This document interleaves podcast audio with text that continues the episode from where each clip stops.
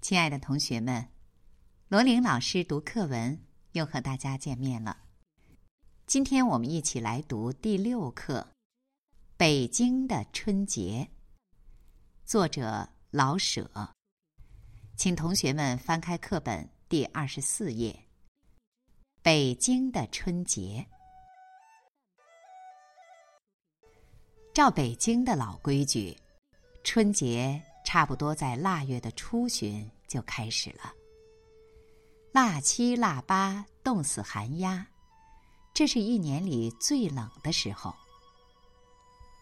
在腊八这天，家家都熬腊八粥。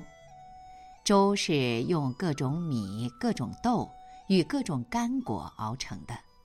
这不是粥，而是小型的农业展览会。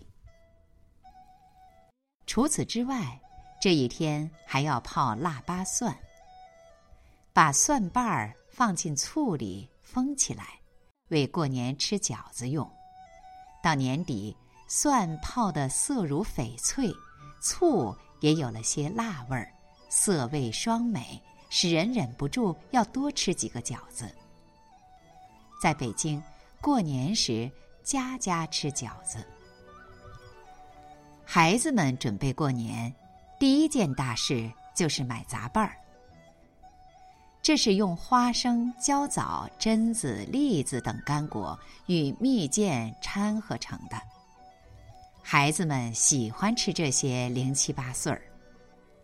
第二件大事是买炮竹，特别是男孩子们。恐怕第三件事才是买各种玩意儿，风筝、空竹、口琴等。孩子们欢喜，大人们也忙乱。他们必须预备过年吃的、喝的、穿的、用的，好在新年时显出万象更新的气象。腊月二十三过小年，差不多就是过春节的彩排。天一擦黑，鞭炮响起来，便有了过年的味道。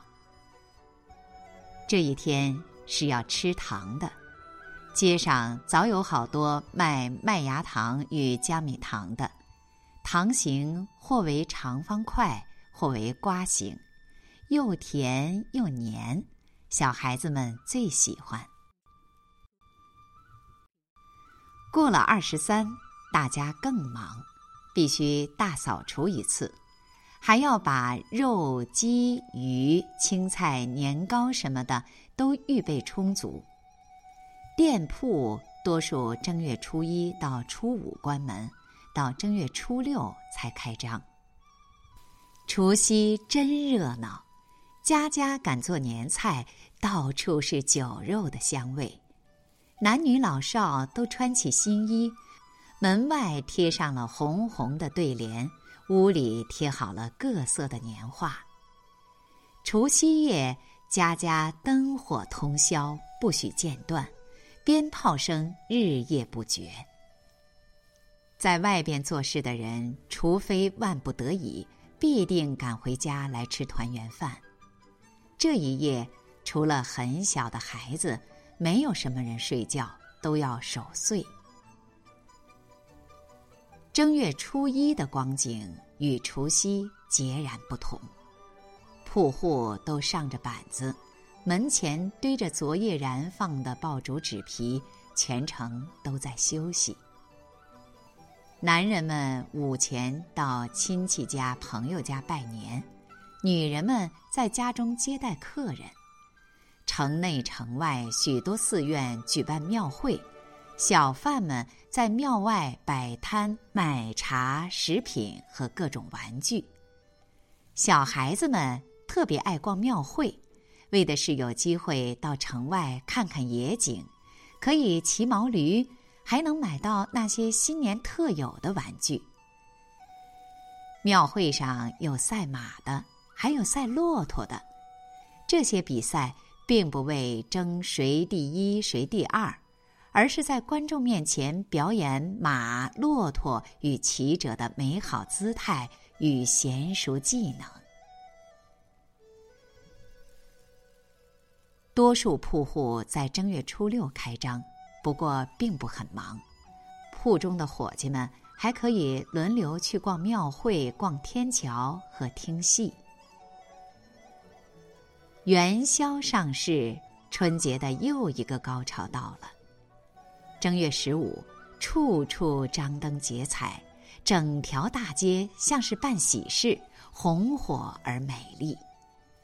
有名的老铺子都要挂出几百盏灯来，各形各色，有的一律是玻璃的，有的清一色是牛角的，有的都是纱灯。有的通通彩绘全部《红楼梦》或《水浒传》故事，这在当年也是一种广告。灯一悬起，任何人都可以进到铺中参观。晚上灯中点上烛，观者就更多。小孩子们买各种花炮燃放。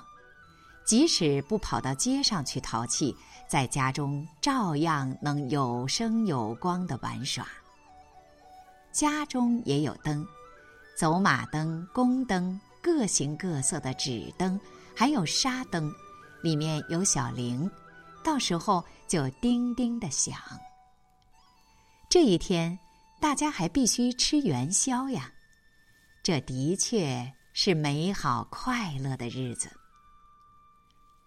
一眨眼，到了残灯末庙，春节在正月十九结束了。学生该去上学，大人又去照常做事。腊月和正月，在农村正是大家最闲的时候。过了灯节，天气转暖，大家就又去忙着干活了。